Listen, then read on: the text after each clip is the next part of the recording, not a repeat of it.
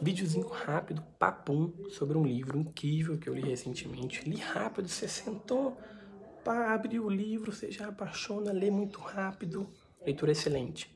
Você lê lá rapidão. Bom, o livro é o Nude Botas, do Antônio Prata. Antônio Prata que é um colunista, né, como ele mesmo escreve aqui no livro. E ele, hoje ele é um colunista da Folha de São Paulo. E qual é a grande questão aqui? Ele nasceu em 1977 e este livro, O Nu de Botas, ele vai contando sobre a sua infância. No caso, ele nasceu em 77.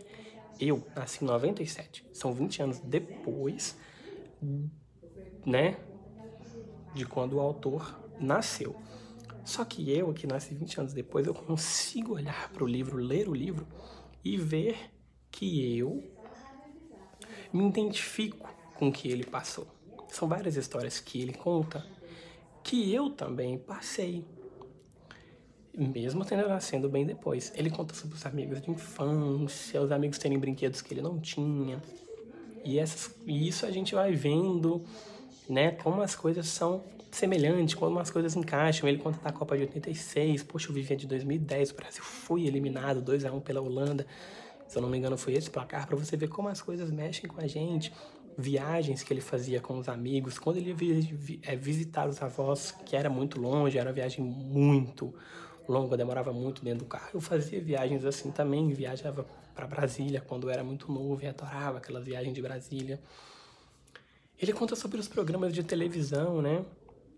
Ele fala sobre o programa do Bozo, o programa do Spectroman, o Bamba La Bamba que ele queria ver, né? Bamba, Bamba Lalão, na verdade e a gente lembra que a gente esperava meses, horas, semanas para ver o programa preferido da gente, para ver o desenho preferido da gente. No caso, eu não vivi o programa do Bozo, não vivi o Spectrum mas eu vivi o programa do Yudi da Priscila, o Bom Dia e Companhia. No livro ele até conta que ele ligou pro Bozo e ficava, nossa, ele, o amigo dele, liga, liga, liga, liga, liga, pedindo para ligar o tempo todo.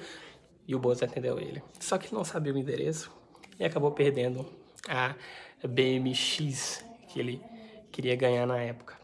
Eu também ligava muito, só que eu queria um Playstation, né? Pra vocês terem noção como as coisas já tinham mudado.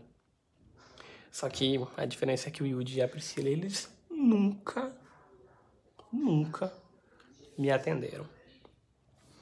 E o livro vai passando por essas coisas assim, claro, eu não vou falar aqui de tudo, porque a ideia do vídeo também é fazer com que você se sinta assim, né, emocionado com o livro e, e tenha o, o interesse de, de querer passar por, por essa leitura incrível que é a leitura do livro do, do Antônio Prata e se sentir criança novamente, ver como é a, como era a visão da criança em relação às coisas que a gente passou ao longo desses anos, né? ainda mais para essa quarentena infinita que a gente está vivendo, né? Porque o Brasil até hoje não começou a quarentena é legal você pegar um livro, abrir, ler ele, sentir que é uma leitura fácil, gostosa e reviver os seus momentos de quando você era criança, de quando, não sei se você é da geração dos anos 90 e pensou que em 2010 o mundo iria acabar e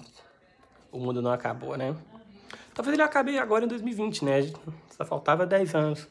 Brincadeira, mas a questão é essa leiam um livro. É um livro muito bom, muito gostoso, tá bom? Tchau, beijo, até mais.